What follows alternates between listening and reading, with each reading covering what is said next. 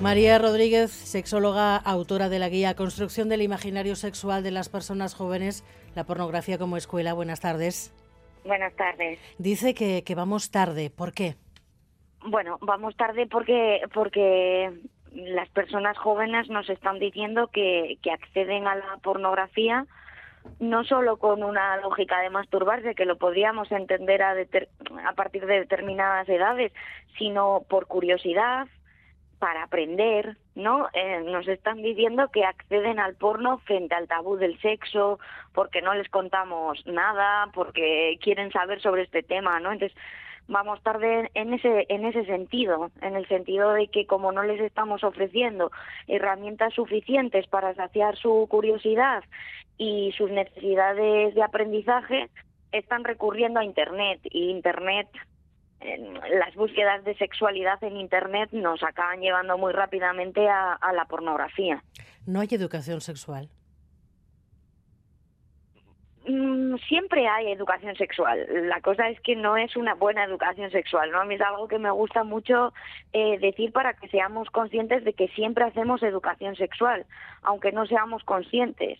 Los silencios son una forma de educación sexual no responder a las preguntas es una forma de educación sexual, reírnos cuando aparece algo relacionado con la sexualidad en la infancia es una forma de educación sexual. Quizás no sea la, la correcta, ¿no?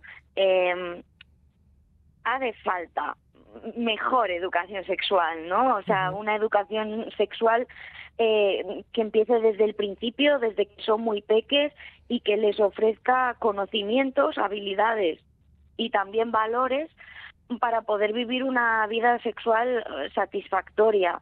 Hace falta educación sexual porque eh, eh, hablar de sexualidad no es simplemente hablar de, de, prácticas sexuales, que creo que es la sensación que, que se tiene a veces desde el imaginario colectivo.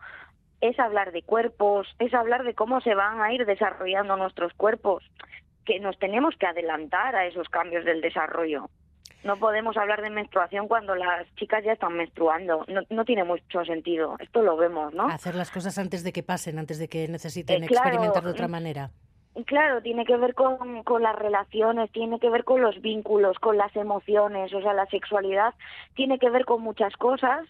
Nacemos con sexualidad, morimos con sexualidad. No podemos dejar la sexualidad en un cajón de la mesilla, o sea, nos acompaña a lo largo de la vida. Entonces, tenemos que dar herramientas, ¿no? Eh, también a la infancia mm, y a la adolescencia para que pueda vivir su sexualidad de una forma plena, que tenga herramientas también para cuando lleguen los contenidos pornográficos que por muchas barreras, muchos filtros que pongamos eh, a nivel de control van a acabar llegando, que, tengan una mirada crítica sobre lo que están consumiendo, que cuando vean eso digan, ah, bueno, eh, vale, esto es una fantasía o esto es una representación fantástica de la sexualidad porque la sexualidad es otra cosa, ¿no? Usted es una de las expertas que trata de ofrecer herramientas al profesorado, está participando en esa jornada abierta hoy en, en Bilbao. ¿A qué situaciones tienen que aprender a responder los maestros, las maestras? Bueno, pues yo creo que sobre todo tiene que quitarse como muchos miedos, ¿no? También con este tema del porno, de los consumos en Internet, mezclado con educación sexual o mezclado con sexualidad y mezclado con infancia, yo creo que el cóctel en general es como que nos da mucho miedo, ¿no? Y el miedo es una emoción que en general paraliza eh, y, entonces no sabemos muy bien qué hacer, ¿no? Entonces yo creo que lo que les vamos a ofrecer aquí, sobre todo, es hablar en colectivo sobre esto, que yo creo que siempre que hablamos en colectivo eh, sobre un tema vemos que no estamos solos, que todos y todas tenemos dificultades, que todas y todos nos sentimos vulnerables, ¿no? que no sabemos muy bien cómo hacerlo. Yo creo que esto también es un primer paso. Eh, también, bueno, vamos a darles diferentes herramientas para ver cómo podemos solucionar determinados temas que pueden eh, surgir, ¿no? A partir del visionado de pornografía, materiales de los que pueden tirar, ¿no? Cuando, bueno, pues me, me sucedió esto o salió este tema. No sé cómo abordarlo en el aula, pero bueno, mira, me ofrecieron este material, este otro, donde, bueno, puedo ir a esos recursos, a esos libros, a esas guías eh, que me pueden, bueno, pues ayudar, ¿no? Pues con unos objetivos, unos contenidos, una metodología.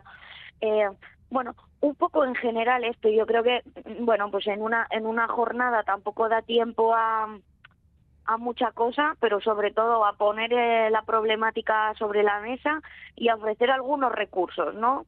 Así como pinceladas de recursos, digamos, eh, y sobre todo yo creo que a despertar la, la, gana, ¿no? La gana de decir, bueno, pues es un tema importante, nos tenemos que poner las pilas, nos tenemos que seguir formando. Eh, decía, hablaba usted de, de, miedos, de no saber muy bien qué hacer, tal vez de algún prejuicio también por parte de, del profesorado. De alguna manera es importante también que los profesores, las profesoras sepan que en esto las familias están con ellos.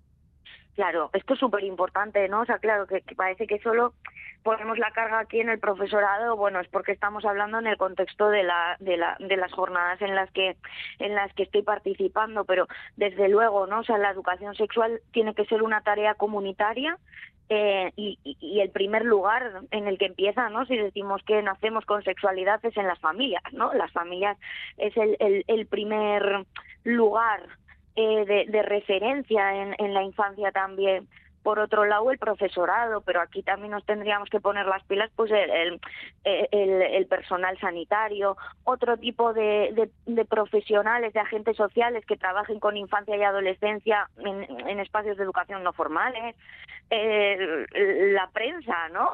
Tenéis que poneros también. O sea, quiero mm. decir, al final es algo que hacemos en, en, en colectivo, ¿no? Y, y, ostras, si ya tuviéramos unos objetivos comunes, una dirección común, ¿no? Tuviéramos claro hacia dónde tenemos que, que caminar.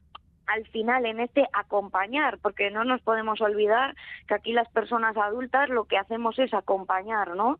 Ofrecer muchas herramientas para que, bueno, pues estas personitas eh, vayan vayan también tomando decisiones libres, responsables sobre sus propias vidas sexuales. ¿Cómo afecta a un chico, a una chica, llevar viendo porno desde los 12 años?